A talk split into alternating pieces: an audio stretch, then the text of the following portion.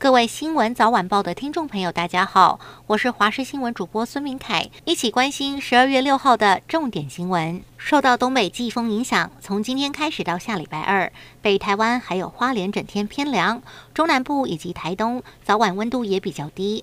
沿海空旷地区气温会更低一些，南部和花东低温大约十八到二十二度。迎风面的北部、东半部断断续续都会下雨，其中基隆北海岸、东北部地区以及大台北山区要留意局部大雨。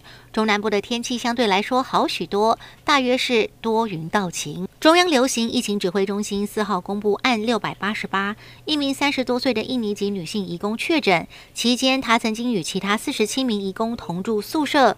指挥官陈时中昨天晚上召开记者会说明，与案六八十八同宿四十七人之中，有一人确诊，列为案六百九十五，是二十多岁的印尼籍女性。另外还有一名与案六百八十八曾经同宿三天的越南籍移工，还没有找到他的下落。五号也新增三例。确诊个案分别来自爱尔兰、德国，还有印尼入境。指挥中心也陆续框列接触者。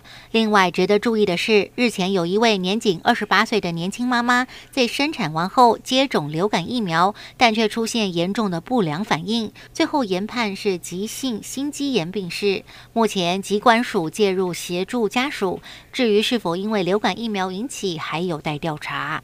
高雄一个进香团昨天前往台南参香，但是在行经白河区时，其中一辆小货车突然起火燃烧。当时有六名大人紧急跳车，但不幸的是，八岁的郑姓女童来不及逃生。消防人员到场紧急扑灭火势后，女童已经不幸死亡。同车的家属逃过一劫，悲痛不已。警方初步调查，事故当下车上的环保鞭炮机没有使用，为何会引燃火势？是否跟释放烟火有关？还要再厘清。台北一家私幼今年因为超收被罚将近二十万，但限期改善日期一到，还是没有改善，被外界批评罚太轻。教育部修正幼儿教育及照顾法等法规，包括超收幼童等损害幼儿和家长权益的重大违规行为，先罚款再限期改善，而且罚锾大增十倍。草案十一月底报行行政院审议，再送立法院审查，希望能够保障幼童安全。台湾西部海域在东北季风吹拂下，洋流强劲，提醒从事海上活动的民众要特别注意安全。屏东恒春核三厂出水口外，昨天下午发生潜水客在海面漂流的意外。海巡人员顶着十级阵风、四到五公尺的海浪抛掷救生圈，潜水客紧紧抓住了救生圈，在游艇上人员合力救起，安全回到港口。潜水客表示自己只是体力不支，还好上岸后身体状况良好，不需要送医。